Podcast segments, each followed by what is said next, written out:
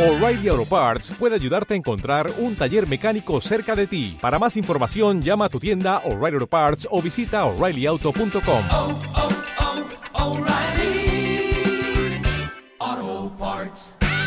92.7 y 106.4. Una isla al alcance de tus oídos. Una radio al alcance de tu mano. Nos escuchamos donde quieras oírnos. Onda Cero La Palma. Tu información. Tu radio. En Vitaldent La Palma nos hemos propuesto cuidar de la salud dental de nuestros deportistas palmeros.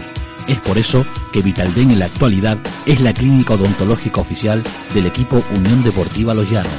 Si buscas confianza, compromiso Vitaldent.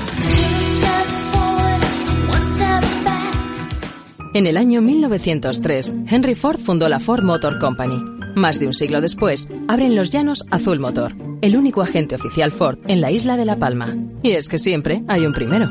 Concesionario Azul Motor. Visítanos en calle Las Rosas número 20, Los Llanos de Aridane. Grupo Morera. El futuro empieza hoy. Ahora en Cinco Océanos, pechuga de pollo o chuleta de cerdo a 2,49 el kilo. Hasta el 22 de noviembre o fin de existencias, pechuga de pollo o chuleta de cerdo a 2,49 el kilo. Es aconsejable hacerse una limpieza bucal profesional al menos una vez al año. Es un consejo de Vitaldent. El placer de compartir, el placer de degustar, el placer de saborear. Siempre con un buen vino. Brinda con nuestra selecta selección de vinos. Condados de Orisa, Prado del Rey, Chivite Colección 125 Aniversario, Finca Villa Tuerta, Valde Palacios, Villa Herminia Excelsus. Si piensas en vinos, si piensas en calidad, piensa en Nicolás Luis SL, especialistas en vinos. ¿Quieres ahorrar dinero a la vez que contribuir a cuidar el medio ambiente? Te ayudamos. Ya tienes aquí el primer desguace de la zona oeste de la isla donde te ofrecemos retirada de tu vehículo gratis, trámites de baja en tráfico gratis, compra el mejor precio de vehículos siniestrados y amplio stock en repuestos reutilizables a precios muy económicos. Entra en desguacelapalma.com o visítanos en Callejón de la Gata, Los Llanos de Aridane. Una lata no es solo una lata. Si la reciclas, es una oportunidad de mantener limpia tu ciudad, tu pueblo, tu playa. Cada envase es una oportunidad. Reciclemos más porque el envase que no recicles tú no lo reciclará nadie. Envases de plástico, latas y bricks al contenedor amarillo. Envases de cartón y papel en el azul. Gobierno de Canarias y Ecoembes.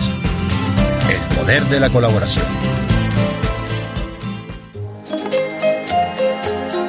Sin salud, lo demás es menos.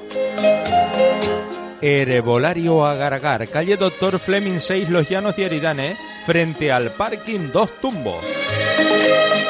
Médico naturópata, servicio nutricionista, fotodepilación y cavitación, acupuntura, quiromasaje y esteticista que te ofrece tratamientos faciales y corporales a base de aceites esenciales. Herbolario Agar-Agar, 8 años cuidándote porque vendemos salud.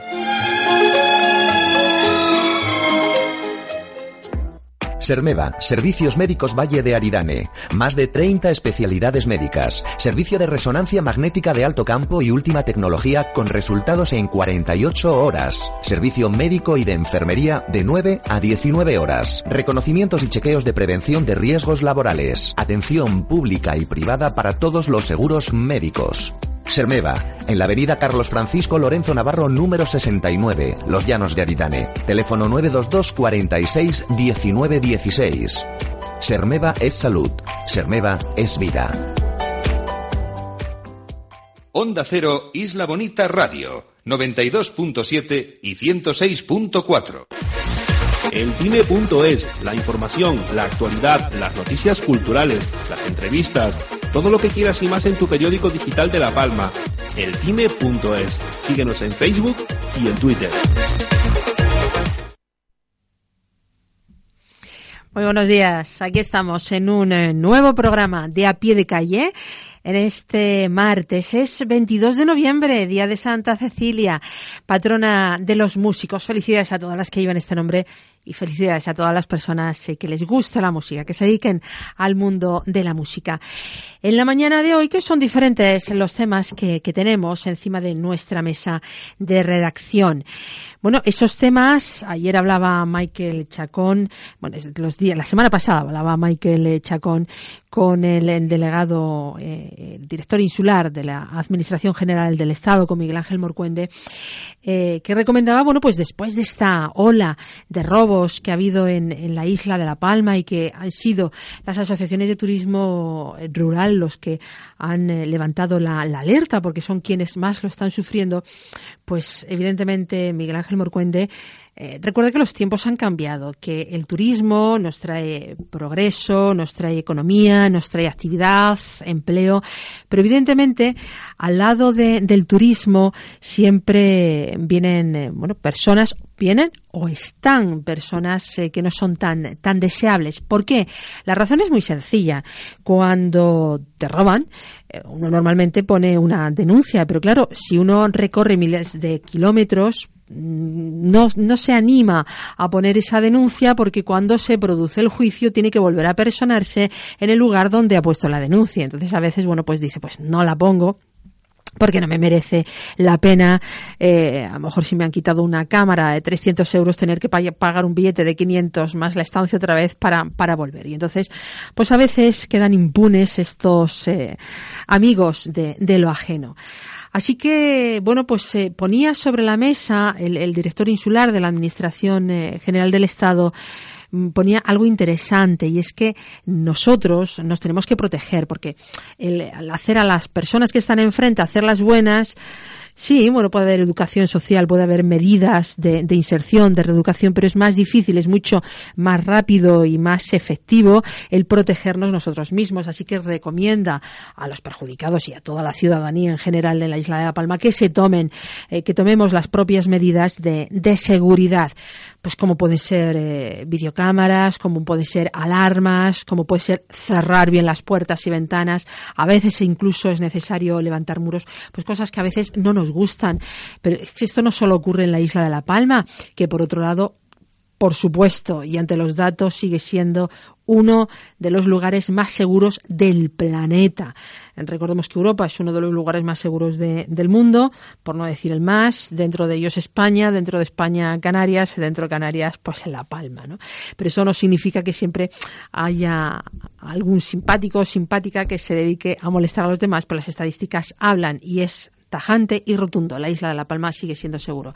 Hoy es martes, vamos a hablar de, turismo. Vamos a, bueno, pues a comentar con nuestro amigo colaborador Jorge Hernández qué le parece esto que ha dicho el, eh, delegado insular de la Administración General del, Estado, que por cierto que también hablaron de, drogas, eh, una alarma también que, bueno, puede parecer una alarma social porque en un mes ha habido tres redadas contra el narcotráfico, pero bueno, pues también lo decía que eso no significaba que se haya aumentado el consumo. Recordaba también que todo lo que está rodeado de costas, como la, como la Gaditana, eh, Galicia, Baleares, pues también Canarias, pues es más goloso, es mucho más fácil entrar con lanchas o soltarlos en, por la noche, soltar los, los fardos en, cerca de la costa y luego recogerlos y que sirva de puente.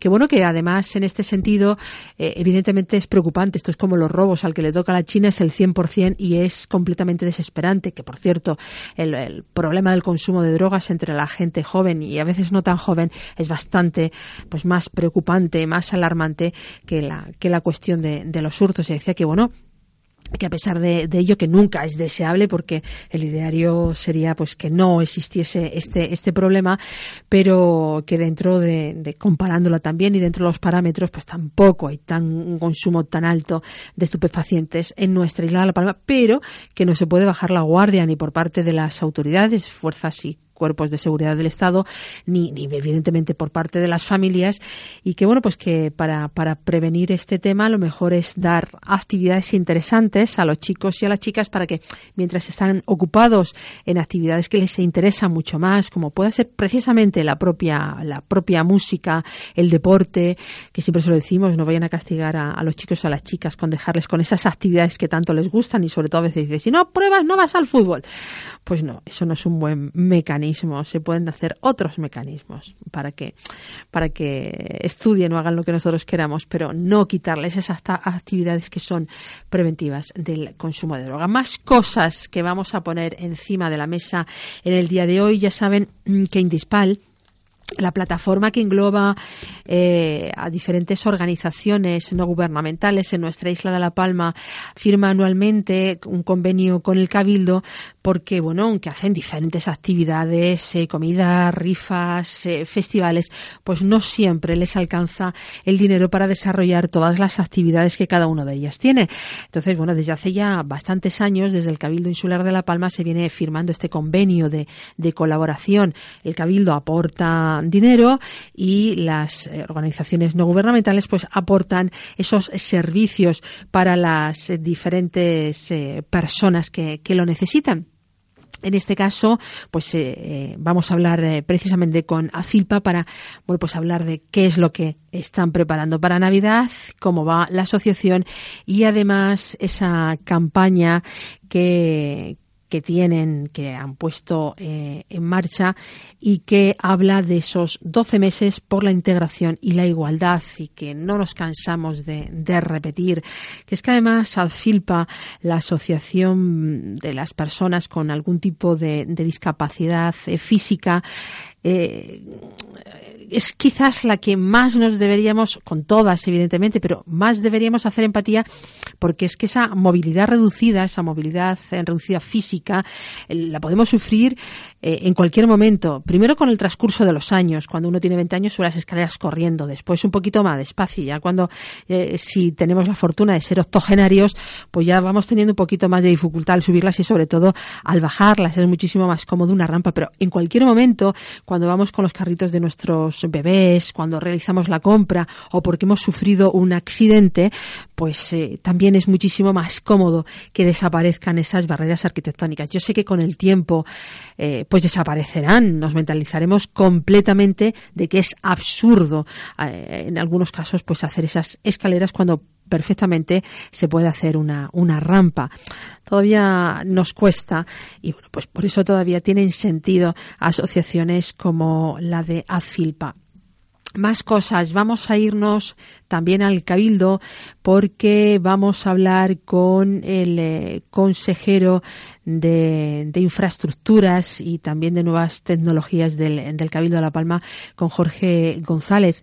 Eh, dos temas vamos a hablar con él sobre eh, que el Cabildo, los diferentes municipios de la isla, los ayuntamientos, se han reunido para plantear estrategias conjuntas para afrontar los principales problemas urbanos cada uno tendrá uno específico, pero seguramente tendrán muchísimos en común. También vamos a hablar con Jorge González eh, sobre la marcha cicloturista Safe Bike, que está a punto de cerrar sus inscripciones y ya hay casi 500 participantes este ciclo mm, turista, la marcha cicloturista, bueno, pues que quiere poner en relieve eh, lo bien que se va en bicicleta en nuestra isla de Palma, sobre todo la gente que está habituada, porque evidentemente quien no está habituado a montar en bicicleta, pues es un poco más complicado subir las cuestas y sirve también de concienciación para que, bueno, eh, cuando vamos por la, por la carretera tengamos muchísimo cuidado. Al igual que los peatones, los ciclistas pues están mucho más desprotegidos que cualquier otro vehículo y bueno, tienen todo el derecho del mundo a circular también por las carreteras y debemos extremar las precauciones. Enseguida entramos en contenido y, por cierto, también un simulacro que se ha llevado a cabo en eh, los Llanos de Aridane, en concreto en el Instituto Eusebio Barreto de los Llanos de Aridane, donde ha participado el Cabildo Insular de, La Palma. Y, que no, no, lo sabía, no lo sabía nadie, que solamente diez minutitos antes de efectuarse este simulacro que se realizaba a las nueve de la mañana, es un simulacro de incendio, pues tanto los, el alumnado como los progenitores de los mismos se enteraban de que iba a haber este simulacro. Lo sabíamos los medios de comunicación porque, claro, eh, nos habían mandado una nota avisándonos que si oíamos pues bomberos o cualquier otro tipo sirenas que no nos preocupásemos, pero teníamos que guardar silencio porque era una sorpresa. Después, después nos ha dicho, pues ahora lo contáis porque ya es para, bueno, pues decirle a la población que no ha pasado absolutamente nada y que ha sido un simulacro que han realizado en el, en el Instituto Eusebio Barreto de los Llanos de Aridane. Toyota y Vitaldent patrocinan a pie de calle. Yo, yo, al verte sonreír, al verte sonreír, soy, soy niño que ayer fui. El niño que ayer fui. Sí, yo velo por tus sueños. El miedo no vendrá y así sabrás lo bello que es vivir. Caen, caen mil lágrimas al mar. Mil lágrimas al mar. Tú, verás llorar. No me verás llorar. Y es que solo tu alegría amansa mi dolor y así yo sé lo bello que es vivir.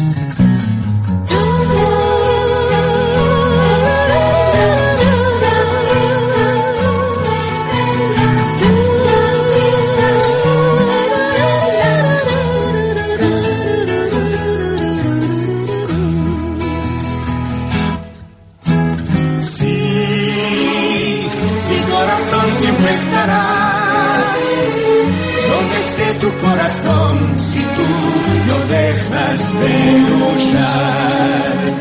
Y nunca pierdas la ilusión, nunca olvides que al final habrá Mientras buscamos a la directora del Instituto Eusebio Barreto, vamos a hablar, bueno, pues en cierta medida de educación, porque la Consejería de Educación y Universidades del Gobierno de, Canarias ha publicado precisamente hoy en el boletín oficial eh, de la comunidad la orden por la que se convocan ayudas al desplazamiento para estudiantes del Hierro, La Gomera, La Palma, Lanzarote, La Graciosa y Fuerteventura que deban trasladarse tanto a Gran Canaria o a Tenerife para realizar eh, sus estudios superiores, tanto eh, universitarios, que esto es importante, como de formación profesional, así como enseñanzas eh, especiales, como son las enseñanzas, enseñanzas de música, de arte, diseño o deportivas.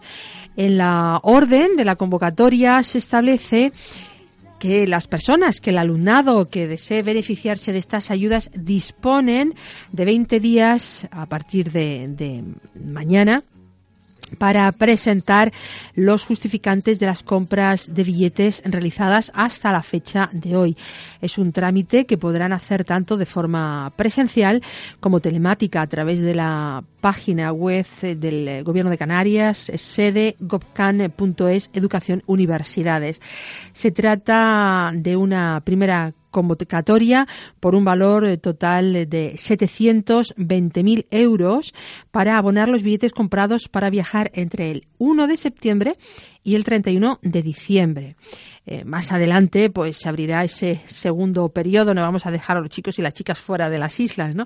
Habrá que traerlas también cuando lleguen carnavales, Semana Santa y demás. Así que habrá un eh, segundo periodo de solicitud de, de estas ayudas, cuyo objetivo es cubrir los trayectos a realizar entre el 1 de enero y el 31 de julio de 2017 hasta, eso sí, un máximo de cuatro billetes por cada estudiante.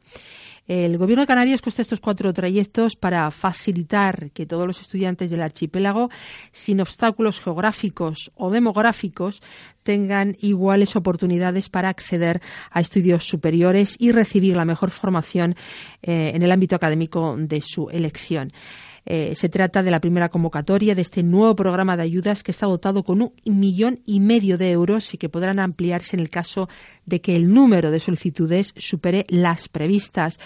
Porque, bueno, en principio, pues no se solicita nada más que demostrar que se está estudiando en Tenerife o Gran Canaria, pertenecer a una isla como La Palma y presentar esos billetes de avión, como decimos, tienen 20 eh, días hábiles para presentar los justificantes de que han hecho el, traslado hasta el 31 de diciembre. Después se abre una nueva convocatoria a partir del 1 de, enero y eh, hasta el 31 de julio. Bueno, eh, hemos perdido a la directora mm, desde control de sonido, nos lo siguen buscando, pero aquí en sí hemos encontrado ha, sido al eh, consejero del Cabildo Insular de La Palma, al consejero de Infraestructuras y Nuevas Tecnologías del Cabildo de La Palma, Jorge González. Consejero, muy buenos días. Buenos días, Charo. Buenos días a todos los oyentes. Dos temas queremos poner encima de la mesa hoy con el eh, consejero, con Jorge González. Y si le parece, consejero, vamos a, empezar eh, por hablar de esas estrategias conjuntas que eh, el Cabildo y los ayuntamientos quieren, bueno, pues poner en común para afrontar los principales problemas urbanos. ¿En qué consiste esta, esta reunión, estas estrategias? no sé si se es una, han tenido ya una primera reunión, si van a continuar. Bueno, es una convocatoria que saca el Ministerio de Hacienda y Economía del Gobierno del Estado. En principio solo se podría presentar municipios de más de 20.000 habitantes, pero hay una estrategia por parte de la propia convocatoria de que si existen tramas urbanas que permitieran eh, consolidar y justificar que, hay una continuidad, eh, tenemos la posibilidad de ir en conjunto. Eh, de hecho, vamos a hacerlo así, vamos a unir eh, Santa Cruz de la Palma, Breña Alta y Breña Baja, y por otro lado el municipio de Loyana de Grande, que sí cumple con 20.000 habitantes, y el municipio de del Paso. A esa estrategia, el Cabildo, dentro del plan director eh, de eficiencia, donde incluye también proyectos de movilidad, de sostenibilidad urbana, está dentro de la guía que, que hemos planteado, yo creo que está dentro del conjunto de la estrategia insular, a la cual hemos eh, convocado a los ayuntamientos. Los ayuntamientos, eh, estos ayuntamientos van a, van a ir a esa posibilidad de financiación. Es hasta 5 millones de euros. Hay que poner un 15% de cofinanciación si en el caso de que fueran acertadas y se dieran esas subvenciones que vienen del ministerio. Y de luego yo creo que es una oportunidad para completar aquellas estrategias insulares y municipales en la que estamos inmersos.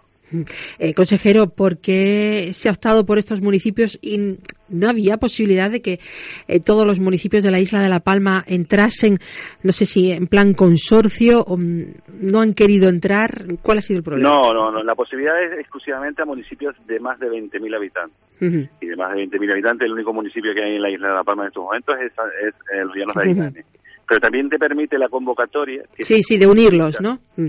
Entonces han unido. trama urbana, eh, podemos incluir algunos otros municipios y yo creo que esa oportunidad debemos de, cogerla. De hecho, se le transmitió así a esos ayuntamientos. Y el, Cabildo lo que va a hacer es la asistencia técnica. Ya ha contratado la asistencia técnica de la comarca este y la comarca oeste. Eh, se están trabajando ya en grupos de trabajo de movimiento social, porque no solo se trata temas de, eficiencia energética que se van a tratar, sino también de movilidad, de electromovilidad, de sostenibilidad urbana. yo creo que es importante que en proyectos de este tipo, como no puede ser de otra manera, yo soy un claro defensor de ello, la eficiencia viene por la suma de posibilidades. Eh, cuando vayamos a presentar el documento que, tiene contratado el Cabildo y que el beneficiario van a ser cada uno de esos ayuntamientos, tendremos una oportunidad también de justificarlo con el trabajo anterior que llevamos los últimos años desde el Cabildo y con los ayuntamientos en todos estos temas. Y yo creo que quien evalúa, puntúa pues que exista eh, una trayectoria que, estamos justificando con la asistencia técnica que estamos realizando y con los ayuntamientos, con los técnicos de los ayuntamientos y con los eh, movimientos sociales que también se les convoca a mesas para que den la oportunidad de aportar en temas de movilidad, por ejemplo, que son importantes para la vida normal de los, de los propios municipios. Eh, ¿que, ¿Ya hay algún proyecto encima de la mesa? Bueno, se está definiendo el proyecto eh, con toda la aportación que nosotros hemos dado, que ya tenemos de planes directores insulares. Se está teniendo las reuniones de mesa eh, por cada municipio con los agentes sociales y con el propio ayuntamiento y al final se trazará y se presentará eh, ese proyecto que tenemos de plazo hasta el 15 de diciembre para hacerlo ante el ministerio y luego como es concurrencia competitiva pues lo valorarán y unos aceptarán o, o no, o no subvencionarán, pero por lo menos el paso hay que darlo y el trabajo hay que ponerlo encima de la mesa y eso es lo que estamos haciendo junto con los ayuntamientos de una manera muy organizada, fluida, eh, pasando toda la documentación y desde luego con, con la experiencia que llevamos de años trabajando temas de movilidad, de eficiencia energética que son importantes para la isla. Claro, entonces esto es que entramos en concurso con otros municipios, por decirlo de alguna manera, ¿no? No, eh, no se va a financiar todos los proyectos, sino eh, le dan por eh, el premio a, a quien eh, tenga más inventiva o más necesidad, eh, consejero. Bueno, será por puntuación y varios objetivos, supongo, pero lo que sí vamos a hacer es nuestro trabajo. Nuestro trabajo es presentar con una asistencia técnica este proyecto, hacerlo lo mejor posible con los ayuntamientos y tener la posibilidad de competir y, y- y si valoran que son buenos proyectos, pues tener unos recursos que son importantes, pueden llegar hasta 5 millones de Mm. euros. Sí, estos serían 5 millones de, euro- de euros eh, por año. Eh, ¿Se pueden presentar durante más años? ¿Hasta cuándo? La, la, ah, normal, normalmente cada año salen estas convocatorias y las justificaciones se hacen hasta el 2020. Ajá. Eh, pero mm, si no nos lo dan eh, este año, por decirlo de alguna manera, ¿hay alguna otra posibilidad de volver a, a- Todos, los- todos los años, todos los años en la convocatoria? ha salido para municipios de 20.000 habitantes, saldrán también con eh, unas subvenciones en bajo de carbono que son para municipios menores de 20.000 habitantes, que también con estos municipios que no han tenido la posibilidad, de entrar ahora? la concurrencia no, no permite de esta subvención, pues tendrá la posibilidad cuando salgan de eh, emisión de menos de carbono, eh, que son de menos de, de 20.000 habitantes. Eh, otro tema que queríamos hablar con, con el consejero es sobre el Safe Bike, eh, el cicloturista Safe Bike, que bueno, que está a punto de cerrar las inscripciones y que hay un montón de participantes, ¿no? Bueno, sorpresa grata, sobre todo por la implicación de la isla con, con esta muestra de actitud de convivencia en la carretera del ciclista con, con los vehículos y desde luego no puedo dar sino muestra de agradecimiento por los colaboradores y por esta respuesta que ah, creo que hace cinco minutos me ha dicho el equipo director técnico de, la, de esta marcha que estaba a escasos cinco, eh, cinco inscripciones para cumplir las 500. Bueno, consejero, entonces, quien nos esté, en esta, en esta quien nos esté oyendo en este momento, que corra, que huele, porque seguramente dentro de una hora se habrá terminado ya el- el- la prescripción. Recuerden que son 500 el máximo, no quedan sino cinco plazas. Bueno, continúe, consejero. Bueno, yo creo que es una muestra de, de algo que estamos que estamos haciendo desde el Cabildo, que nació el año pasado, que nos comprometíamos con todos los ciclistas, donde fueron 300 el año pasado, que íbamos a hacer esta segunda marcha. La padrina, yo creo que un primer espada del deporte mundial como es Perico Delgado, que va a estar en la isla de La Palma una semana. Vamos a tener la oportunidad de tener charlas con él, de conocer eh, cuáles son sus vivencias en la bicicleta y sobre todo eh, lo que se está exportando, porque solo en redes sociales que está utilizando el propio Perico Delgado, eh, donde le siguen 95 o 100 mil personas, ha posibilitado que estemos ahora mismo en periódicos como El Mundo Deportivo o el periódico Marca a nivel nacional y que desde luego eh, esto va tirando de otras eh, actividades en, en la isla como el turismo, el comercio, que es importante. Y nos decían hace escasos días, eh, incluso las tiendas de bicicletas, que han visto cómo sus ventas han subido enormemente en complementos y en todo este tipo de, de ventas que hacen en sus negocios y desde luego es lo que se trata. Una muestra de que podemos organizar eh, actividades como esta, donde vienen desde fuera de la isla de La Palma también vienen a, a participar, son 70 kilómetros, es una marcha, no es una competición, es algo cómodo, te puedes enganchar en uno de los siete, de las siete paradas que vamos a realizar y ya digo, desde aquí pues gratamente, nuevamente agradecimiento a todos los que han participado, sin ellos no, no podía realizarse y de luego un éxito está siendo un éxito el, el tema de la Safe 2016 en, el, en la isla de La Palma. Las bicicletas que cuando, eh, la verdad que cuando uno coge un coche consejero, eh, uno se transforma, ¿verdad? Deja de ser peatón, deja de ser ciclista, deja de ser todo.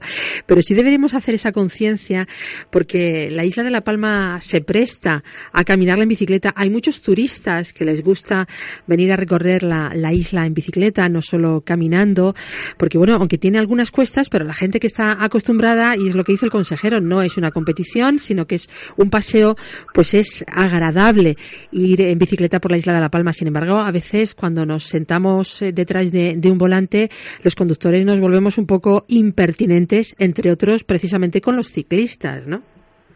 Sí, desde luego, y como bien dices, es una oportunidad turística también. Tenemos un caminos, senderos, carreteras, una forma diferente de conocer la isla es en la bicicleta. De hecho, las áreas de deporte, medio ambiente, turismo colaboran en esta prueba y creo que la repercusión mm, está saliendo más allá de la isla de La Palma. Yo no conozco pruebas de, de marcha en Canarias que, que tengan esta tra- trascendencia. Estamos hablando de 500 personas que van a salir en los, en los cancajos a las 9 de la mañana del día 11. Mucha, mucha gente que al final eh, va a permitirnos conocer la isla desde, otro, desde otra óptica, encima de una bicicleta, creo que es algo agradable, algo vendible también y exportable eh, como producto turístico y que desde luego si sabemos hacerlo y si seguimos manteniendo eh, esta marcha todos los años, porque ya con esta participación adelanto que, que la tercera tendrá que realizarse y que desde luego estamos poniendo el listón muy alto, pero creo que para todos los palmeros y es bueno que también se oiga la isla de La Palma fuera de ella. Organizando eventos de este tipo que de concienciación, pero que se están convirtiendo en tema turístico, en tema comercial, en tema de, de, de- de negocio también, de, de emprendeduría de, de empresas que se dedican a, a las bicicletas, que son muy importantes y que desde luego nos llevan en la línea correcta a la hora de, de la formación desde la- dentro de la área de infraestructura, porque también una parte importante. El programa San Bernardo se dedica a eso, a todas las edades, y una de las verticales era el tema de la bicicleta, porque una cuestión importante que nos preocupaba mucho y mire, ya vamos por 500 inscripciones, que es algo muy potente en una isla tan pequeña como esta, conseguir 500 inscripciones muy, muy Bueno, pero, pero que, la, que la ha puesto de tope el cabildo por, por seguridad, me imagino, que no es que no se quiera a lo mejor eh, inscribir, porque hasta el 11 de diciembre, eh, bueno, que es cuando se realiza esta marcha, quizás a lo mejor habría más personas, pero es el límite que se ha puesto el cabildo, ¿verdad, consejero? Bueno, sí, el tema del, del plan de seguridad, hemos, junto con la Guardia Civil de Tráfico, puesta, puesto esa cifra, pero ya ves, eh, ya me están comentando que, Que ya está. las llamadas son... Ya hemos, llega- ya hemos llegado a, lo- a, lo- solo quedan cinco, a los 500 eh, participantes. bueno, hemos parado en 500 porque es el- el- la cifra tope que hemos puesto, pero vemos que pues esto, esto puede dar mucho más todavía. Hombre, todavía falta falta tiempo, pero eh, los coches se va a tomar, yo no sé si, claro, estamos hablando que salen desde Los Cancajos, Santa Cruz de la Palma, Breñalta, Villa de Mazo, Fuencaliente el Paso y Los Llanos de Aridane. Eh, ¿Cómo se va a poder compaginar esta, esta marcha ciclista con, con el fluido normal de tráfico? Bueno, lo va a regular la Guardia Civil de Tráfico, vamos a tener todos los cruces eh, con personal, eh, va a ser eh, las entradas y salidas de los cortes fluidas, eh, creo que va a ser algo correcto, es un domingo por la mañana, estamos hablando de no, no una competición, sino de una marcha tranquilita y creo que, que es algo bueno para, para todos. Yo creo que la concienciación también está ahí, en que vean pues un pelotón eh, transcurriendo por 70 kilómetros de la isla y, y que no suceda absolutamente nada, que es lo que todos queremos y que todo transcurra con total normalidad. Las infraestructuras, las carreteras, eh, los trabajos del último incendio, porque claro, ha habido, ha habido lluvias. Eh, ¿cómo, ¿En qué situación se encuentran en, en el día de hoy, consejero? Bueno, yo creo que la mejor noticia es que no hay noticia por Ajá. desprendimientos ni derrumbe. Vale. Yo creo que esa es la, la clave de la buena noticia. Eh, los trabajos se, han- se están realizando, algunos se han realizado ya y no hemos tenido noticias con lluvias abundantes de que han ocurrido pues desprendimientos eh, importantes. Yo creo que esa es la buena noticia que podemos decir. Estamos trabajando coordinadamente con el Consejo Insular de Agua, con los distintos ayuntamientos y los trabajos están dando pues el fruto que pretendíamos al principio. Son complicados, pero evidentemente eh, la mejor noticia es no tener noticias de derrumbes ni de desplazamientos de tierra. Eh, efectivamente. Por cierto, las obras de, del que van a permitir el cambio del sentido en el eh, túnel de, de bueno, el túnel viejo, que solemos que solemos decir, ¿cómo van, consejero? ¿Van a buen ritmo? ¿Están dentro del plazo que estaba establecido? Estaban bien, pues, vamos a ver si somos capaces también en, en lo que va de en lo que queda de año de transformar también el túnel eh, chico, que lo vamos a impermeabilizar, y el, túnel de la sindical para que todo el mundo me entienda de quién de qué estoy hablando, la salida norte de Santa Cruz de la Palma de dirección a Punta Llana, y el y el trasvase ese que dices eh, va bien, están terminando los remates ya de, de superficie, y espero que en 15 días esté totalmente habilitado. Yo creo que las obras en carreteras se están haciendo en tiempo y en forma. En estos momentos, al día de hoy, estamos asfaltando en Garafía. Estamos terminando la caleta ya solo pintando el tramo que faltaba. Hemos terminado la recta padrón con algún que otro contratiempo de, de tiempo, pero cuando hacemos obras de este tipo y que son importantes, donde pasan muchos vehículos, las detenciones son normales. Yo lo, lo, que le pido a la, ciudadanía es paciencia porque la mejora ha sido considerable. Ahora el pasar por la recta padrón no se parece en absoluto con lo que había. no se dejó uno la rueda. La semana comenzaremos a faltar en San Andrés y Sauce, en el refugio El Pilar y eh, también en el término municipal de Baja en el Sumacar.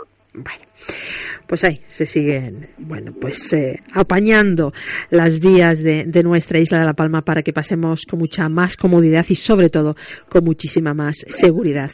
Jorge González, consejero de Infraestructuras y Nuevas Tecnologías del Cabildo, muchísimas gracias por habernos atendido. No, gracias a ustedes, muy buenos días. Feliz día, hasta luego.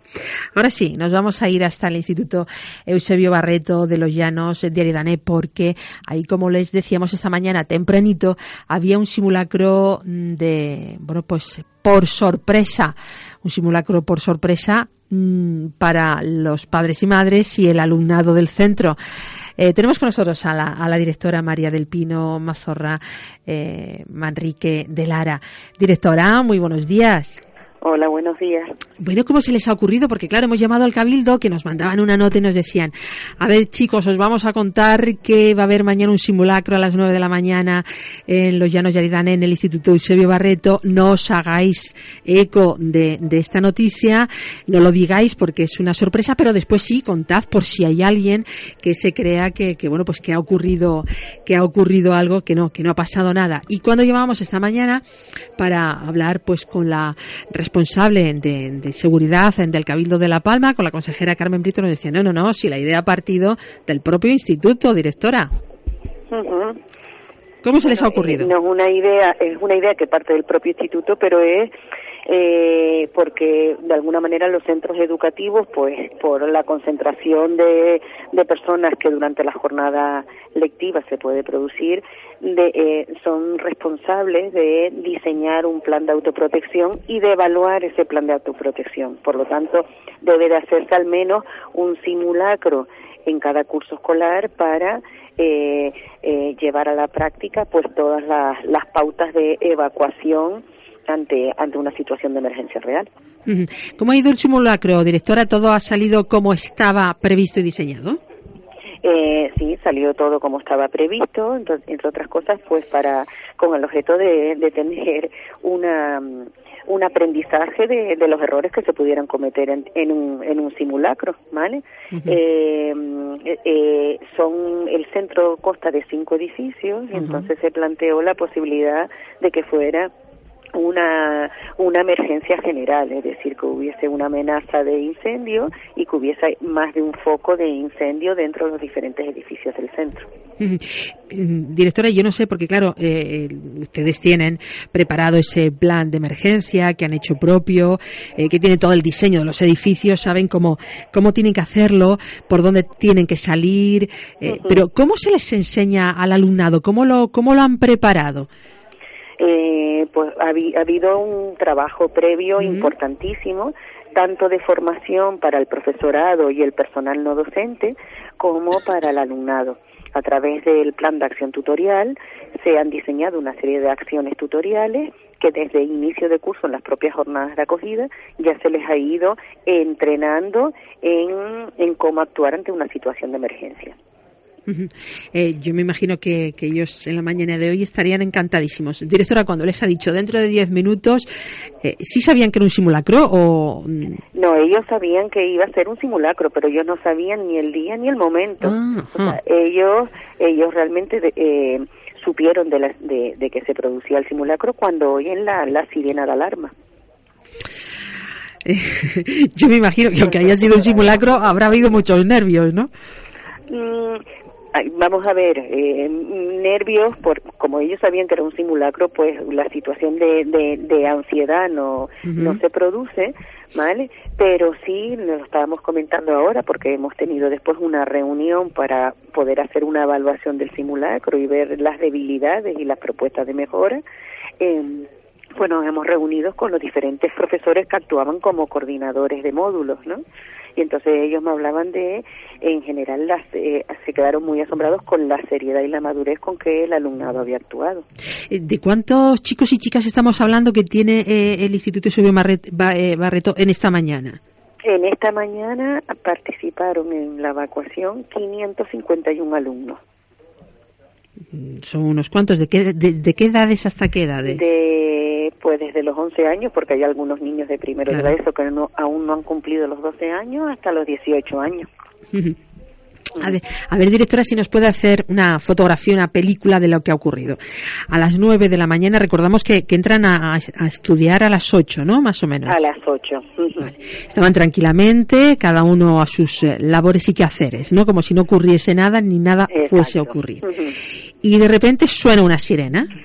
La sirena. El cambio de hora, es decir, eh, y todo lo, lo planificamos de tal manera para que, pues, como era un simulacro, era el propio eh, miembros del cuerpo de bomberos quienes procedían a simular el, el fuego o el humo. Entonces se planteó que tenía que ser en un momento en el que hubiese la menor movilidad posible para que el alumnado no se percatase de esa Claro. de que se iba a producir. ¿vale? Entonces se- realmente se desarrolló en el inicio de la segunda hora de clase. Entonces, eh, luego, ¿qué, qué, qué ha ocurrido? Y pues nada, se, se procede a, a, a, a- tocar la sirena de alarma, ¿vale? Ya todo el alumnado estaba, mm, estaba, mm, tenía, conocía las, las formas de los timbres que son diferentes a los toques de timbre de un cambio de hora y eh, automáticamente yo como directora del centro responsable máxima pues llamo al SECOPIN, ¿vale? Porque en los casos de simulacros el SECOPIN, el órgano que organiza Lo activas, y sí. se coordina con el resto de los agentes externos, ¿vale? Entonces yo llamo al SECOPIN, informo de que se, se, se ha procedido al simulacro de una emergencia general e incluso mm, expongo cuáles son los, los, los módulos que se ven afectados por el simulacro. Mm. Eh, ¿Sabemos cuál era la causa del incendio, directora?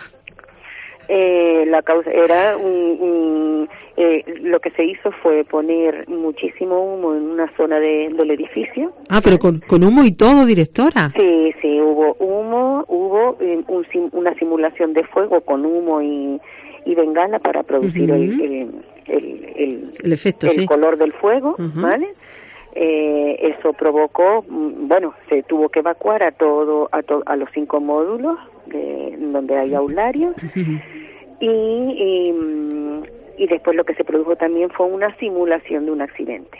¿Y qué, un qué- qué- alumno accidentado para que también dentro del profesorado tenemos eh, el equipo de, de emergencia está constituido por un coordinador general y por cada uno de los coordinadores de módulo o planta y también los miembros del, del EPA, de equipo de primeros auxilios, donde es profesorado con, conoci- con ciertos conocimientos de En emergencias. eh, para actuar en caso de emergencia. Qué curioso. ¿Cuánto tiempo ha, ha tardado en, en evacuar el centro y dónde? Porque claro, estamos hablando de 551 alumnos, que no son pocos, que es dentro del centro cuando están... personal no docente, ¿vale? Que teníamos además una plantilla extraordinaria porque estaban haciendo la, la limpieza de la- del acristalamiento del centro. Anda. Y teníamos también incluso ponentes, es decir, eh, formadores que vienen al centro para dar talleres formativos, en este caso de prevención en, en drogodependencias, pues también se vieron implicados en Claro. esto. Claro, un accidente ocurre, un incendio ocurre en cualquier momento, ¿verdad? Exactamente. ¿Dónde se... todo el profesorado, o sea, Claro, en total, claro. pues, pues se vieron afectados más de 600 personas, aproximadamente unas 610, 625 personas. No le puedo decir exactamente porque el informe aquí no lo tengo, ¿vale? Pero porque son- tuvimos que contabilizar antes Claro. de evacuación, antes de la evacuación, tuvimos que contabilizar el, alum- el alumnado que había por grupo. Claro, para no perder a ninguno por si acaso, claro. Exacto, y después en los puntos de encuentro donde fueron evacuados se volvían a contabilizar.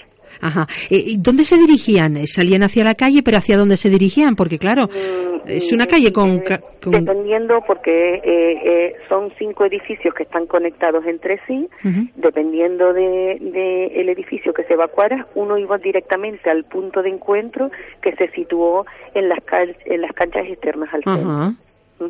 Y después eh, o, eh, tres módulos eh, tenían un, un punto de encuentro inicial, que era el patio central, y de ahí se dirigían al, al punto de encuentro final, que eran las canchas anexas al centro. No han perdido a ningún alumno por el camino, ¿no? Eh, hombre, eh, los bomberos hicieron que se perdiera un alumno para ver si lo detectaba. Ajá. Sí, bueno, el, el- que estaba previsto, pero... Eh, eh, exactamente, o sea, porque actúan de esa manera para ver si somos capaces de, de tener controlados pues la totalidad del alumnado.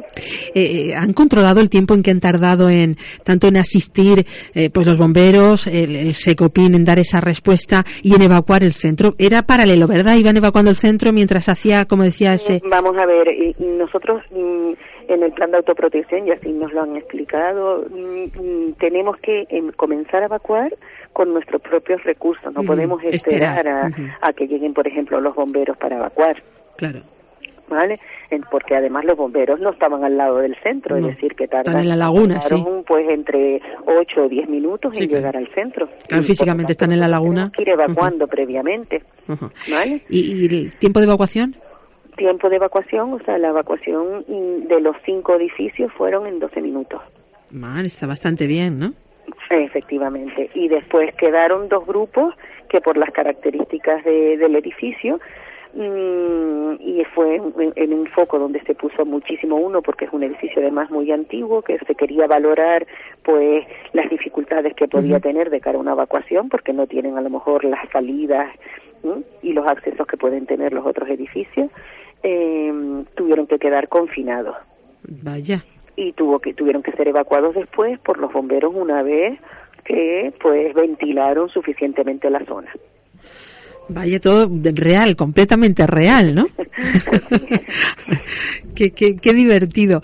Eh, yo no sé. Luego, claro, volvieron, han vuelto tranquilamente a sus aulas y continúan la jornada normal o, o- o ahora, eh, con esto que han vivido, hacen alguna actividad especial. Mm, la, primera actividad que hacemos es todos los responsables de, de lo que es el, el equipo de emergencia, pues nos hemos reunido para hacer una valoración y poder hacer un informe que ahora llevaremos a la dirección territorial de la Consejería de Educación, puesto que eh, mm, de alguna manera el la institución que de alguna manera coordina pues los planes de, de autoprotección de los centros educativos. Y después por su- eh, haremos una valoración a nivel tutorial de cómo habi- eh, cómo se ha producido esa actuación igualmente que a nivel de claustro. Nos dice directora que esto está contemplado que se haga una vez al año, pero esto no sucede así en todos los centros de educación. Mm, hombre, cada vez se está dando más importancia a este tipo de planes. Y, y cada vez son más los centros pues comprometidos a que se debe de realizar. A veces algunos centros pues intentan de hacer un, hacer un, un caso práctico, pero mm, menos, mm, vamos, que no suponga una el, el, el coordinar o el llamar a los agentes externos, sino que simplemente lo que hacen es una práctica de cómo evacuarín, ¿vale? Ya. Pero eso se había practicado otros años, pero lo que se pretendía es que fuera pues Real. eh, simular una emergencia lo más lo más realmente lo más real posible, ¿no? que, que en otros países, eh, bueno, pues avanzados, ¿no? Eh, europeos y a lo mejor algunos no tan avanzado como el nuestro, sí tienen muy claro esos el, hacerlo e incluso varias veces al año, porque ya no solo sirven eh, para salir del instituto o del centro educativo donde se encuentren, también se hacen en los puestos de trabajo, sino porque eh, está uno en su casa y, te ocurre una cosa de estas y no sabes ni qué hacer y entonces esto es parte de la formación de la persona, ¿no, directora? efectivamente, por ejemplo, nosotros en las en, en todas las acciones formativas que hemos tenido, pues nos hablaban de cuándo hay que confinarse, es decir, que es el propio profesor, porque el coordinador no puede llegar a lo mejor a esa zona por la cantidad de humo que hay, ¿no? Claro. Entonces, ¿cuándo, ¿cuándo pueden evacuar? ¿Cuándo no pueden evacuar? ¿Cuándo se tienen que confinar? ¿Qué cosas tienen que hacer? Por ejemplo, los alumnos que se confinaron hoy, todos iban en manga corta porque se quitaron los jerseys, los mojaron en agua y iban taponando las ventanas y las puertas, ¿no? Claro, para que no les entrara el humo. Eso sirve para la vida cotidiana. Efectivamente, es una es un, es un aprendizaje totalmente competencial, ¿no? Porque te sirve para cualquier situación, de la vida cotidiana. Eh, incluso algún curso de, emergencia que tampoco se dan en, en, nuestros centros educativos y, y, no lo practicamos tampoco ni, ni lo hacemos las, los ciudadanos eh, normalmente y como mínimo cada dos años se debería de hacer para preservar nuestra propia vida e incluso para poder en los primeros momentos ayudar a los demás. Eh, deberíamos avanzar un poquito más en este sentido, ¿no, directora? Efectivamente, efectivamente. pues ahí, ahí está el Instituto Eusebio Barreto de los Llanos en Diaridane, pionero en muchas cosas. Además, bueno, pues ahí lo demuestran los diferentes premios de, educación y bueno, y sus alumnos y alumnas que también lo han conseguido, eh, esos premios de reconocimiento al esfuerzo, pues han tomado esta iniciativa completamente real. Se ha acercado, los padres y las madres lo sabían, les mandaron alguna circular. Eh, nosotros les mandamos una nota informativa. eh, hace hace hace unas semanas diciéndole que se le iba, se iba a proceder a, realizar un simulacro a lo largo del trimestre. Y que en el momento porque como no se podía avisar con anterioridad que en el momento que se produjera como era un simulacro está, está claro que en un caso de emergencia real no es posible se les iba a mandar un SMS masivo a todas las familias para que no se produjera alarma. Igualmente también se comunicó a los medios de comunicación y también en la página del centro para que no se generara pues tampoco alarmas sociales. A nivel de municipio, como somos un, un municipio pequeñito, pues el hecho de que suenen tantas sirenas y demás pues provoca alarma, ¿no? Sí, sí, nosotros recibíamos ese, esa colaboración, decían en doble sentido, por un lado que no difundiésemos la información antes de celebrar el simulacro y por otro que después de que ese simulacro se produjese, pues bueno, pues que eh, informásemos a, toda la población de lo, de lo que había ocurrido. Nosotros también hemos cumplido con, nuestra parte, directora. bueno, María del Pino Mazorra Manrique de Lara, directora del Instituto Isabel Barreto de los Llanos de Aridane. Enhorabuena por esta iniciativa. Gracias por haber estado con nosotros. Vale, muchísimas gracias a ustedes. Feliz día, hasta luego.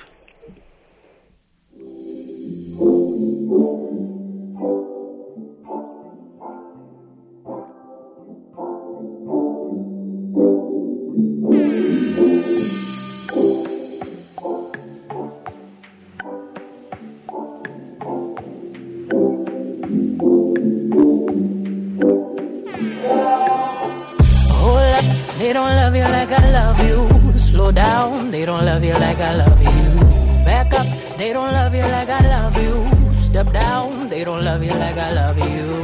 Can't you see there's no other man above you? What a wicked way to treat the girl that loves you. Oh, Hold up, they don't love you like I love you. Oh, Hold down, they don't love you like I love you. Something don't feel right because it ain't right, especially coming up after midnight.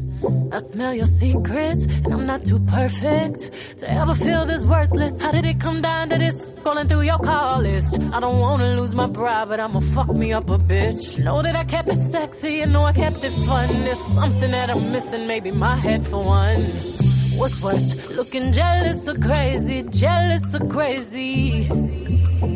Or like being walked all over lately, walked all over lately. I'd rather be crazy. Hold up, they don't love you like I love you. Slow down, they don't love you like I love you. Back up, they don't love you like I love you. Step down, they don't love you like I love you. Can't you see there's no other man above you? What a wicked way to treat the girl that loves you. Hold up, they don't love you like I love you. Slow down, they don't love you like I love. Let's imagine for a moment that you never made a name for yourself, a master wealth. They had you labeled as a king. Never made it out the cage, still out there moving in them streets. Never had the baddest woman in the game up in your sheets. Would they be down to ride now? They used to hide from you, lie to you. But y'all know we were made for each other, so I find you and hold you down. Missing say, hold up, they don't love you like I love you. Slow down, they don't love you like I love you. Back up, they don't love you like I love you. Step down, they don't love you like I love you. Can't you see there's no other man above you? What a wicked way to treat the girl that loves you. Hold up, they don't love you like I love you slow down. They don't love you like I love you. It's such a shame you let this good love go to waste. I always keep the top tier, five star, sexy loving in the car, like make that wood, like make that wood, holly like a boulevard. What's worse, looking jealous or crazy, jealous and crazy. Or like being walked all over lately, walked all over lately. I'd rather be crazy. Hold up, they don't love you like I love you slow down. They don't love you like I love you.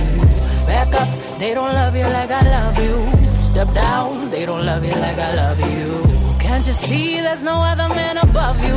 What a wicked way to treat the girl that loves you. Oh, Hold up, they don't love you like I love you. Oh, Hold on, they don't love you like I love you. I hop up the bed and get my swag on.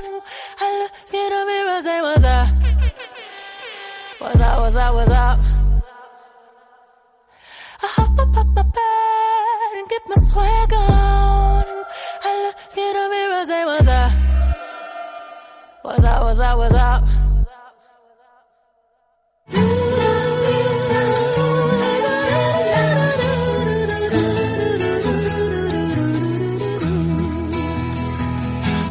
En el año 1903, Henry Ford fundó la Ford Motor Company. Más de un siglo después, abren los llanos Azul Motor el único agente oficial Ford en la isla de La Palma. Y es que siempre hay un primero. Concesionario Azul Motor. Visítanos en calle Las Rosas número 20, Los Llanos de Aridane. Grupo Morera. El futuro empieza hoy. En Vitalden cuidamos de tu sonrisa. Por eso, si te pones la ortodoncia en nuestra clínica de Los Llanos, te regalamos un tratamiento de blanqueamiento. Compromiso Vitalden. Ahora en 5 océanos, pechuga de pollo o chuleta de cerdo a 2,49 el kilo. Hasta el 22 de noviembre o fin de existencias, pechuga de pollo o chuleta de cerdo a 2,49 el kilo. Es importante reducir la ingesta de dulces y aumentar la de frutas. Es un consejo de Vitaldent. ¿Quieres ahorrar dinero a la vez que contribuir a cuidar el medio ambiente? Te ayudamos. Ya tienes aquí el primer desguace de la zona oeste de la isla donde te ofrecemos retirada de tu vehículo gratis, trámites de baja en tráfico gratis, compra el mejor precio de vehículos siniestrados y amplio stock en repuestos reutilizables a precios muy económicos. Entra en desguacelapalma.com o visítanos en Callejón de la Gata, Los Llanos de Aridane. Sin salud, lo demás es menos. Herbolario Agar calle Doctor Fleming 6, Los Llanos de Aridane, frente al parking Dos Tumbos. Médico naturópata, servicio nutricionista, fotodepilación y cavitación, acupuntura, quiromasaje y esteticista que te ofrece tratamientos faciales y corporales a base de aceites esenciales. Herbolario Agar 8 años cuidándote porque vendemos salud. Sermeva, Servicios Médicos Valle de Aridane. Más de 30 especialidades médicas. Servicio de resonancia magnética de alto campo y última tecnología con resultados en 48 horas. Servicio médico y de enfermería de 9 a 19 horas. Reconocimientos y chequeos de prevención de riesgos laborales. Atención pública y privada para todos los seguros médicos. Sermeva, en la avenida Carlos Francisco Lorenzo Navarro número 69, Los Llanos de Aridane. Teléfono 922 46 19 16. Sermeva es salud. Sermeva es vida. Una lata no es solo una lata. Si la reciclas, es una oportunidad de mantener limpia tu ciudad, tu pueblo, tu playa. Cada envase es una oportunidad. Reciclemos más porque el envase que no recicles tú no lo reciclará nadie. Envases de plástico, latas y bricks al contenedor amarillo, envases de cartón y papel en el azul. Gobierno de Canarias y Ecoembes. El poder de la colaboración. Onda Cero Isla Bonita Radio 92.7 y 106.4. Eltime.es, la información, la actualidad, las noticias culturales, las entrevistas, todo lo que quieras y más en tu periódico digital de La Palma. Eltime.es. Síguenos en Facebook y en Twitter.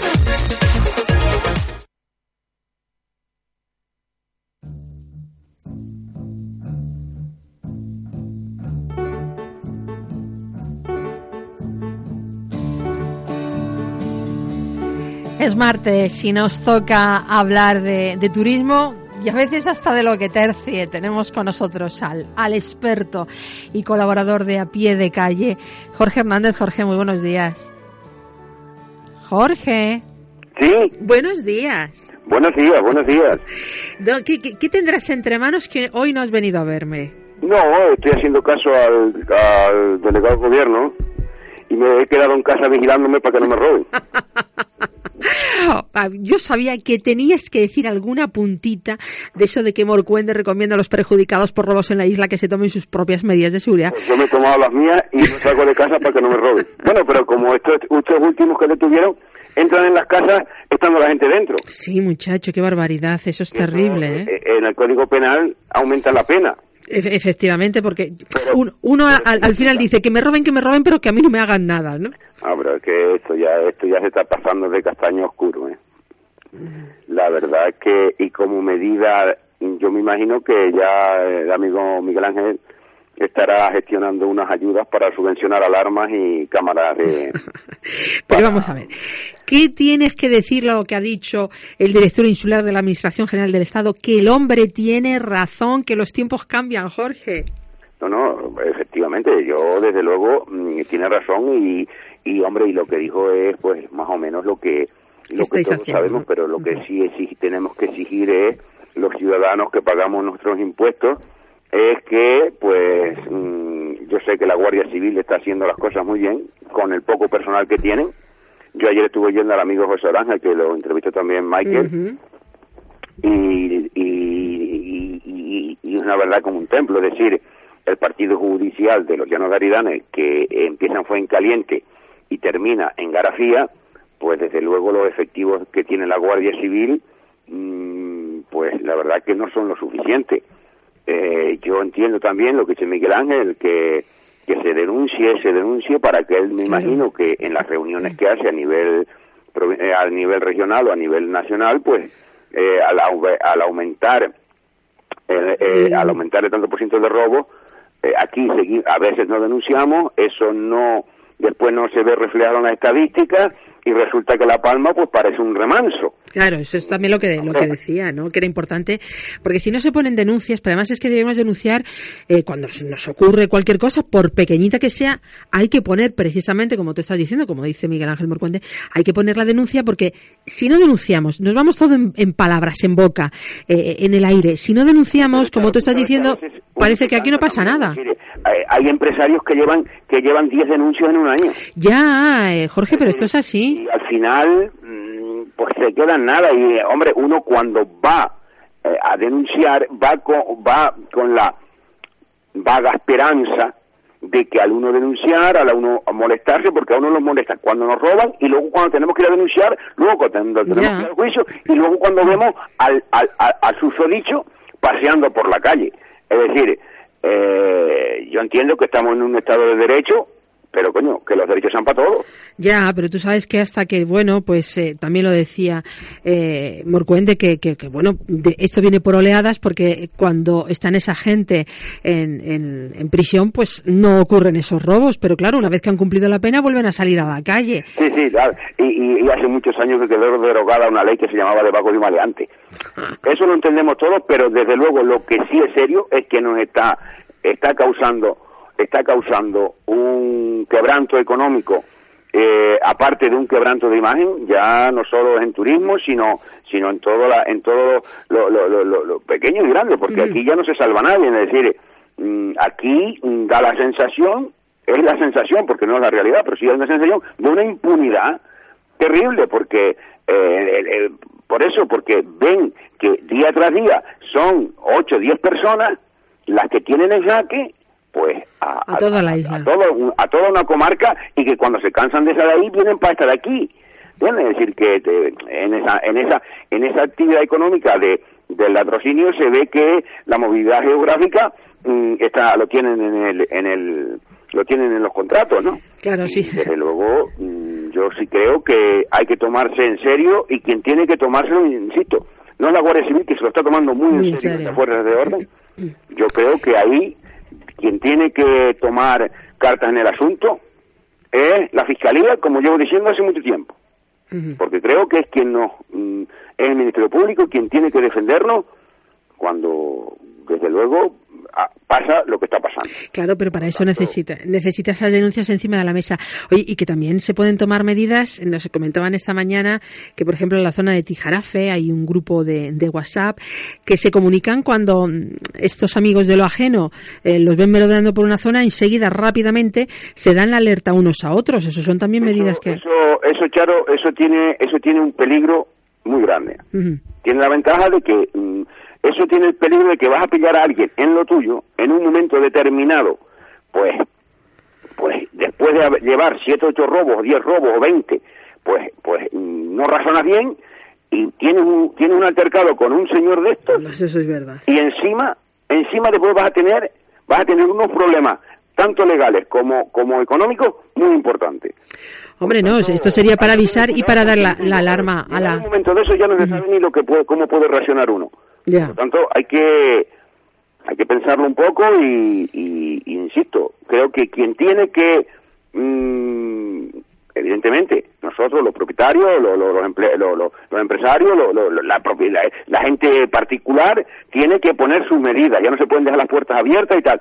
Ver, pero mm, eh, quien tiene, quien tiene la facultad y tiene la obligación, que para eso pagamos impuestos, de, de, de, de protegernos. Y no solo de protegernos sino que se que se haga cumplir la ley que ellos mismos hacen. Sí, yo- hay casos exactos y, y puntuales y particulares donde las penas las penas que lleva aparejado el delito cometido no son aplicadas por quien tiene que aplicarlo. Y eso lo he visto yo porque yo he estado en juicio. Por lo tanto que, que tomen nota quien tiene que tomar nota. Y si después de eso no pues entonces pues eh, llegar a- en la isla de La Palma, aunque sea en la isla de La Palma, a la licencia de arma corta. Eso es otra medida. Que va, que va. No, ¿Qué pasa? A ver quién es el más fuerte. Que te ha llamado Donald Trump por teléfono o algo para darte ese consejo, Jorge. No, no, que va, que va, que va. Donald Trump tiene la ventaja que tiene la ventaja de que con ser en Estados Unidos eh, llegan todos sus mensajes, llegan a todo el mundo. ¿eh? La verdad que eso es un eh, eh, tiene tiene su ventaja y su inconveniente porque a muchos se les puede pegar. ¿eh? Sí, sí, sí, ya estamos viendo que se te está pegando. Oye, que, que en, cuanto al número de, de efectivos de, de la Guardia Civil, hombre, Miguel Ángel Morcuende decía que, que todos queremos más medios humanos y, y más medios físicos, ¿no? Pero que al, al- a los números de la Guardia Civil hay que sumar también, pues, las policías locales que también, bueno, pues, Pero eh, vamos a ver, eh, eh, eh, eh, a nadie se le escapa que el partido judicial que tiene que representar, la, la que tiene que, digamos, cubrir la Guardia Civil del, del Valle de Aridane, que es desde Fuencaliente a Garafía, en Garafía, por la noche, no el yo no sé si habrá el municipal ni por, ni por el día, pero suponiendo. Es decir, en Tijarafe, tres tantos de lo mismo. Porque aquí en Breña Baja pasa, y, es- y, y es un pueblo, eh, es decir, mm, la, la policía local tiene hasta las 10 de la noche, y a partir de las 10 de la noche, eh, mm, eh, lo que hay, no, no, no, eh, eh, están eh, en sus casas. Me imagino que protegiéndola. Eh, por lo tanto, eh, eh, mm, eso de que se cuenta con la Guardia Civil y con la policía local y con, pues, pues no, es decir, está la Guardia Civil, dos patrullas para cubrir todo ese, todo ese, ese partido ju- judicial y, y desde luego si están en, en, en- Puerto Nao, para llegar a Garafía, pues, no veas tú. Hombre, eh, ¿entiendes? Es decir que, mm, no, en los llanos de Aridane, en el Valle de Aridane, el Partido Judicial de, de los llanos de Aridane necesita más Guardia Civil. O que los, o que, o que los pueblos aporten municipales, es decir que Es que se ven, es que tú ves las- una cosa y tú ves dónde se cometen la mayoría. Por lo tanto, donde ellos, porque eh, lo- lo- los amigos de los ajenos saben perfectamente, vamos, saben, saben el horario de la Guardia Civil mejor que, que, que, el teniente que lo pone. Por lo tanto, yo creo que sí necesitamos más aquello, necesitamos colaborar, estamos colaborando, estamos colaborando con ellos, pero todo esto, todo esto eh, llega un momento en que la gente se cansa, se cansa mucho. Y ahora que tenemos un 33 en la provincia de Tenerife, un 33% de turismo prestado, pues deberíamos aprovechar a ver si de ese 33% que tenemos prestado, pues eh, logramos fidelizar a alguno. Y desde luego con, con temas como este de, de, de, de, de- porque mm, ya los clientes vienen preguntándote. Ya te lo vienen preguntando. A nosotros a nuestra empresa llegó ayer un señor que es un repetidor que viene y nos ha preguntado que cómo van los robos. Eso nos lo ha preguntado un señor holandés que, que, que, que, que entró ayer en nuestra, en nuestra empresa. Por lo tanto, mm, ya es lo que hemos dicho muchas veces, el boca a boca está llegando a mucha, a mucha gente y, y eso, eso sí puede, eso sí, eso sí crea alarma social. No Hombre, digamos es que, es que evidentemente, y eso, eso es así, junto con el turismo, llegan también estas cosas, ¿no? No solo llegan los turistas, llega el dinero y llega la actividad económica, sino que, que llegan también esta gente, ¿no? Llegan o están aquí y aprovechan el viaje. Están aquí, están aquí, ¿eh? esos son residentes, eh, están Pero aquí. que se aprovechan, que se aprovechan. pero porque en esto también como en todo en todo aprendizaje hay Erasmus me imagino y, y vendrán de fuera y irán de aquí para afuera yo creo que sinceramente que aquí eh, al paso que vamos lo único que queda mm, es que por la cuenta que sacó Antonio Castro el otro día si le restamos esto mm, habemos cuatro gatos aquí en la isla de La Palma. Y esos cuatro gatos pues oye eh, no nos podemos fiar de la, una mitad se puede fiar de la otra mitad Entonces, lo que dices, con ese aumento de turismo y de visitas, quizás sí está justificado y no hace falta esperar a que se produzcan esas denuncias, pues para aumentar un poquito eh, los efectivos de la Guardia Civil. eh, y desde eh, más que nada pienso que para lo que está la Guardia Civil y para lo que están las fuerzas de orden público es decir para eh, eh, de prevención Sí. para que la gente vea los amigos de los ajenos vean que hay Que se una están vigilancia, paseando, que hay, claro. que hay que, está que hay una presencia policial importante porque es como cuando salimos cuando salimos a, a, a una fiesta a una cena por la, cuando venimos decimos ay uf, va a estar la Guardia Civil porque sabemos que va a haber un control de la Guardia Civil Y, y, claro, y nos comportamos mejor. Y nos comportamos mejor, porque sabemos que no, bebemos tanto, si buscamos a alguien que no, que, que no haya bebido, pues que eh, eh, los amigos de los ajenos tienen que sentir esa Lo misma presión la misma que sentimos presión, nosotros cuando nos vamos a tomar un vaso de vino a un restaurante. Sí. Que sepan que, que, que, que si van a salir a robar, se van a encontrar inexorablemente un control de la Guardia Civil.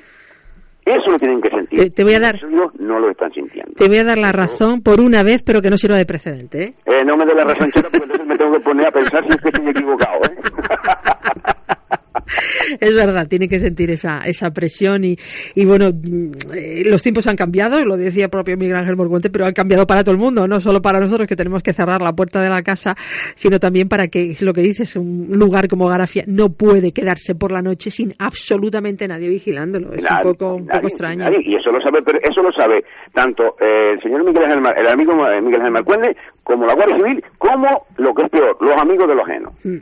saben que eso es así llegan los cli- llegan eh, tenían un modo ahora muy bueno llegaron el jueves pasado llegan a, a- a una casa Ah, eh, nuestra eh, y le preguntan a los inquilinos que eran ingleses si podían entrar a ver la casa porque esa casa la tenían, la tenían mm, una reserva para la semana siguiente. Ay, mi Mentira. madre. Claro, claro. A los clientes para, para ver cómo es la casa por dentro. Gracias a Dios en este caso, pues los clientes dijeron que no, Claro. no iban a entrar en la casa. Pero fíjate, es decir, Que lo inventan todo. muy estudiado. Todo, lo, está, está- está todo día, como dirían los cubanos, todo el día inventando, ¿no? Sí, sí, sí, sí, sí, claro, es que trabajan de, trabajan a media jornada, ellos tienen media jornada. Así que lo que tenemos que pedir es eso, que se que, que, que más presencia, más presencia, más presencia y eso. Y lo que te comentaba, eso, de que sientan la presencia, que sientan que van a encontrarse con un control de la Guardia Civil Que no se quedan, que no vayan tan a gustito dándose los pasos por nuestras Claro, calles. claro. Bueno, Jorge, que nada, que adiós. Hasta mañana. que salgas a la calle, que no te va a pasar nada, anda. Sí, ahora salgo un ratito, ahora con sol no, no, no roba. Hay no, mucho sol tampoco. Hay, hay- ¿Tú crees que va a llover, por cierto, hablando de sol? Sí, va a llover, ¿eh? Aquí va a llover dentro de poquito, ¿eh? Aquí en la- por lo menos por la zona de la Breña, sí. Pues un besito, cuídate. Bueno, Charo. Hasta luego. Bueno, pues esta es la, la visión particular de lo que sucede por parte de Jorge Hernández, nuestro experto en, en turismo. Pues las dos cosas. Uno tiene que ser consciente de que los tiempos han cambiado, que desgraciadamente es así, tiene sus ventajas y tiene sus inconvenientes. Ya no se puede dejar la llave por fuera como, como antes. Esto es lo que nos trae también el, el progreso. Y, también, bueno, pues sería interesante que lugares que están más alejados tuviesen pues algún agente de seguridad cercano, porque porque los cacos viajan por todos los municipios y si ven, pues como les estamos diciendo, ese grupo de, de Wasaki, por ejemplo, en la zona de Tijarafe, si ven que están acorralados ahí, pues se irán a otro sitio, pero lo que no acostumbran es a, reformarse. Que también sería interesante que nos gastásemos dinero en programas de educación, porque si hacemos un ejercicio de empatía, ustedes se dedicarían a, a robar y dirían, no, no, no, yo nunca robaría. ¿Y por qué creen que esta gente roba? ¿Porque sí? No, porque tiene por detrás un bagaje y una trayectoria que quizás no les permite hacer otra cosa que no estar socializados. Así que hagamos un llamamiento también a esa, a esa formación, a esa educación.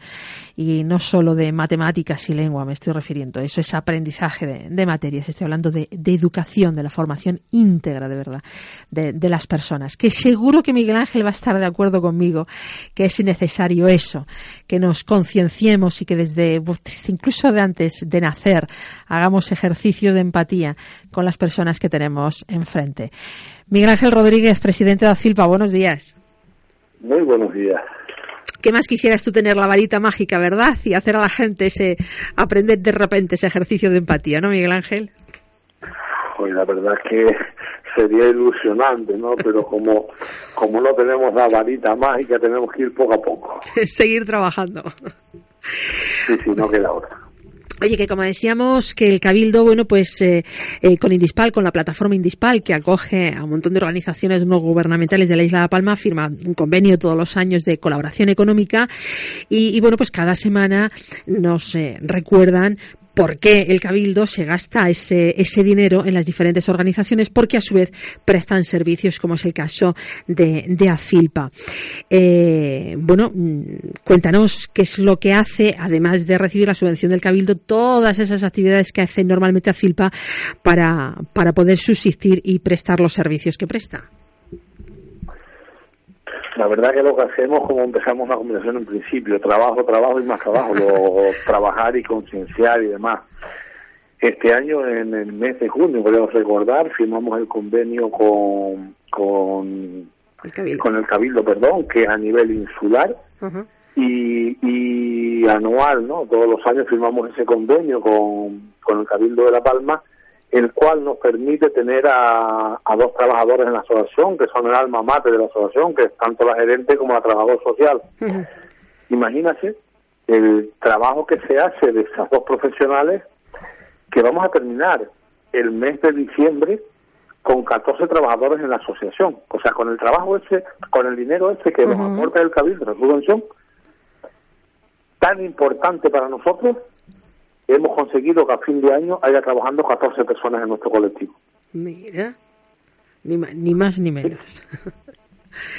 Eh, y como decimos, se hace, bueno, pues lo más que, que uno siempre piensa, ¿no? En esa eh, gala, esa cena gala benéfica, salidas recreativas con los socios a diferentes municipios, que esa, bueno, pues es esa gente que está trabajando también para las que personas con algún tipo de dificultad eh, física, pues se pueda mover, hacen excursiones, talleres formativos, mesas informativas. Eh, os acercáis también, hemos hablado hace un momentito con la directora del Instituto Silvio Barreto, os acercáis también a los centros escolares para concienciar a, a los más jóvenes de la sociedad, ¿verdad? Sí, es uno de nuestras labores. Eh, entendemos que tenemos que concienciar, tenemos que dejarnos ver para poder ser vistos, porque si no nos quejamos mucho, pero si no nos dejamos ver, no nos ven y no nos, no nos relacionan, no, no piensan que somos personas como el resto de la sociedad.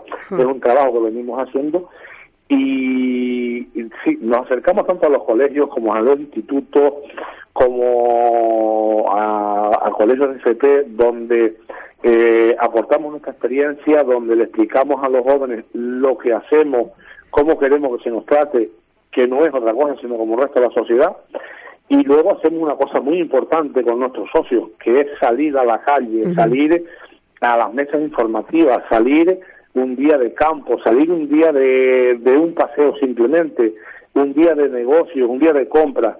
Ese es el trabajo, porque dentro de esos 14 profesionales tenemos dinamizadores, tenemos cuidadores, tenemos abogados, tenemos aparejadores, como bien decía, trabajador soci- social, perdón, eh, un sinfín de, de trabajadores que eh, invierten ese tiempo que están contratados para trabajar con las personas con discapacidad. Yo este viernes pasado me llevaba una alegría porque era la, el encuentro de voluntariado en el Museo Arqueológico donde había una gran representación de AFILPA, de, tanto de, de profesionales como de personas con discapacidad, pero era más, teníamos una mesa informativa en el paso porque estaba planificada con anterioridad esto, y fue otro grupo de personas con discapacidad al paso. Eh, por el, el Día del Voluntariado, que es el 5 de diciembre, ahorita también participáis en eso, ¿no? Sí, también el, las, eh, los días del voluntariado, tanto en Santa Cruz de la Palma como en los Llanos Ariganes, donde desde AFILPA se, se participa, y vamos a participar.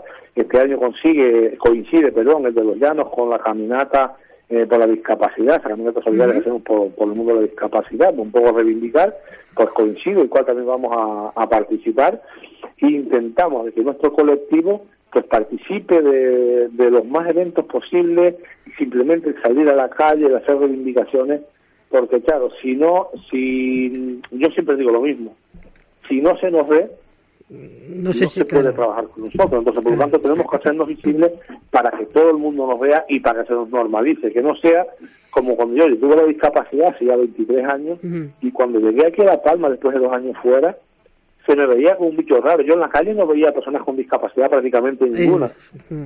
No afortunadamente porque haya personas con discapacidad, Es sino que no salen a la al calle. tenerla tienen que salir a la calle. Afortunadamente hoy nos vemos en la calle con montones de personas en silla, tanto mayores como jóvenes, como niños, como ah, de todo. Y eso es lo que realmente hace una sociedad grande. La inclusión de todos los seres humanos en un mismo espacio donde compartir y donde disfrutar de las cosas que nos da la vida. Claro que lo que dice, no, no se veían, entre otras cosas, porque era bastante difícil eh, caminar, sigue siéndolo, pero eh, en ese sentido hemos avanzado y en eso tiene responsabilidad a Filpa, porque, por ejemplo, ha firmado con, con unos cuantos eh, ayuntamientos convenios para romper barreras arquitectónicas, ¿verdad, Miguel Ángel? Sí, la verdad que estamos trabajando con, con unos convenios firmados y nosotros estamos trabajando codo a codo. Lo que pasa es que eh, hay mucha gente todavía que no que no entiende. Mm, A mí me da muchísima pena eh, y nos ha pasado. Yo llevo trabajando en esto. Llevo con esta discapacidad 23 años y dentro de la FILPA llevamos ya por 14 años. Y te da mucha pena cuando han pasado muchos políticos por ayuntamientos, por cabildos, por cualquier institución que le ha tocado gobernar y han sido personas que no se han notado su paso con el mundo de o sea, que han sido completamente olvidadizos de que las personas con discapacidad existen. Y cuando han terminado esa etapa de política donde, han cre- donde se han creído que están en las nubes, que no, que no viven en este mundo terrenal, y cuando los ven aparecer al tiempo, a los años, en la asociación pidiendo ayuda para su padre, para un familiar, para un amigo, asesoramiento, y te preguntan internamente, joder, qué pena que este señor ha tenido que bajar a la tierra, incluso las profundidades, para entender que la discapacidad está y que las personas con discapacidad queremos vivir. Es penoso entender y, vivir eso, pero es la realidad. Por eso yo siempre animo a todos aquellos que tengan algún tipo de poder, que podamos mejorar para todos, incluir- incluyendo a ellos y a sus familiares, eh, que podamos circular por las calles, como tú bien decías, claro, que echen una mano, que trabajen, que hagan su trabajo, y que no echen una mano, que hagan su trabajo bien hecho, que no se trata de otra cosa. Y con todo esto, Chale, porque yo sé que el tiempo siempre es el que es, no quiero dejar de recordar que el día 3 a las ocho y media de la noche en la Plaza de España vamos a tener un encuentro de villancicos donde queremos compartir personas con discapacidad, con personas sin discapacidad. Lo que pretendemos es hacernos visibles y eso que sea una noche mágica donde tanto las personas con discapacidad como las personas sin discapacidad, eh, participe- participemos de esa noche y que aquello sea un, un encuentro y un comienzo de la, de la Navidad lo mejor posible. Mm. Recordamos eh, eh, que has dicho en la Plaza de España, pero no has dicho que era de los llanos de Aridane. ¿Qué, plaza, ¿Qué plazas de España hay una cuanta en nuestra isla? En la Plaza de España de los llanos de Aridane, eh, ¿a a qué hora? Me, me has dicho a las 8, ¿no? Del, A las ocho, a las ocho y media de A la las noche ocho y media de la vamos a, al 3 de diciembre. allí, eh, actuaciones de villancicos y va a haber alguna sorpresita especial de personas con discapacidad que nos gustaría que el resto de la sociedad participara, participará con nosotros más que nada eso, para pasar una noche mágica y un comienzo de las navidades por lo mejor posible. Es el tercer encuentro de, de villancicos, o sea que no es la primera vez que ya, que ya se hace. Eh, ¿Vas a cantar, Miguel Ángel? Entonces sí que sería una sorpresa, ¿eh? No, yo, yo quiero mejor, claro, ese día intentar evitar lo máximo posible que no llueva, por lo tanto, no voy a cantar. ¿eh? bueno, que a lo mejor alguno nos lo agradecía, hacíamos un, un- un dúo tú y yo, y a lo mejor alguno nos lo agradecía y luego nos acaba en, en romería por haber conseguido que lloviese. Sería, para los años de sequía, estaríamos nosotros entonces en primera plana, ¿eh? Oye, que vamos a aprovechar también, ya que estamos en Navidad, eh, recordar que a Filpo, pues también para, para poder pagar todos esos servicios de esa gente que está ah, pues trabajando para la asociación, que también hay lotería de Navidad, ¿no, Miguel Ángel? Tenemos lotería de Navidad para todas aquellas personas que quieran participar y que, y que quieran eh, cobrar un buen dinero a partir del día 22. Se pueden pasar por AFILPA, si no vamos a tener mesas informativas por todos los municipios de, de la isla. También estamos rifando una cestita de Navidad. Y sí, claro, ya que me das la oportunidad, pues decir que ese dinero siempre va reinvertido porque tenemos 14 trabajadores, pero prácticamente ninguno de los proyectos se financia un 100%. Las entidades no están un 100% de, de, de esa partida económica. Por lo tanto, tenemos que sacar de ahí pues para todas esas cosas que o para todos esos proyectos que tenemos para intentar pues de, que al final se puedan llevar a ejecución y se cumplan. Por lo tanto, es muy, muy importante para nosotros ese euro que nos compran una rifa o, esos que cuando vendemos un numerito de, Navidad no solamente es que se van a llevar un dinero, que se van a llevar una cesta de Navidad, sino que colaboran también con el colectivo. Ya Andrés Manuel seguro que me tiene reservado el mío. Pues, seguro. Tú sabes que él no se despista de eso. bueno, pues eh, como decimos, AFILPA ha firmado ese convenio, 12 meses por la integración y la igualdad, eh, que tiene, eh, bueno, pues trabajando desde hace 14 años para que todos, como decía al principio, todos, aunque llevemos el carrito de la compra, el carrito del bebé, nos hayamos torcido un tobillo o hayamos tenido la suerte de cumplir 80 años, podamos eh, disfrutar mucho más de nuestras ciudades, más del tiempo libre y de ocio. Pues gracias a personas como Miguel Ángel y gracias al trabajo que hace mucha gente desde Afilpa, podemos tener una vida mejor. Así que a ver si los Reyes Magos nos dejan esa varita mágica para que, bueno, no sé si en el planeta completo, que sería estupendo, pero vamos a hacer como Gandhi, que cada uno de nosotros cambie para que el mundo cambie, hagamos ese ejercicio de empatía y seamos capaces de ponernos en el lugar del otro.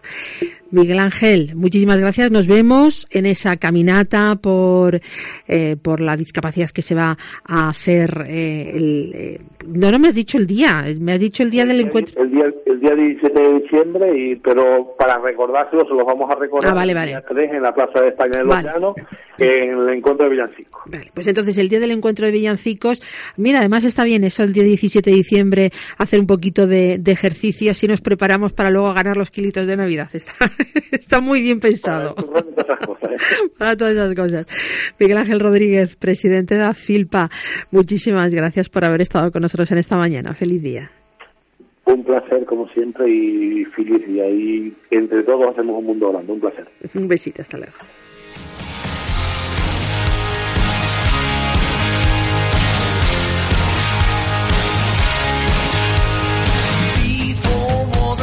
Story to tell.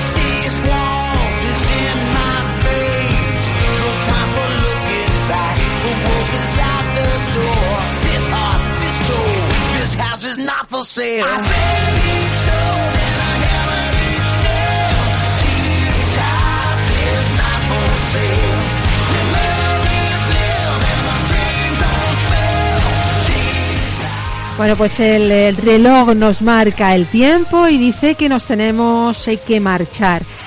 Vaya, que nos ha recordado Miguel Ángel que las, eh, bueno, pues las navidades están ahí a la vuelta de la esquina. Ya estamos a 22 de noviembre, pues apenas queda un mes eh, para, pues si no les gustan las fechas, por lo menos para juntarse con los amigos y la, y la familia. Y que además, eh, bueno, pues eh, no está mal que de vez en cuando cambiemos la, la rutina y que ya nos estamos preparando para ello que tengan cuidadito que nos están diciendo que bueno pues que ya vienen las nubes eh, la lluvia pero que disfrutemos también de esas nubes y esas lluvia que viene tan bien en esta época del año para, para el campo. Nos marchamos mañana, con, volveremos con una nueva edición de A Pie de Calle. Disfruten, quiéranse, quieran a los demás, aléjense de las personas tóxicas. Gracias por haber estado ahí. Un besito.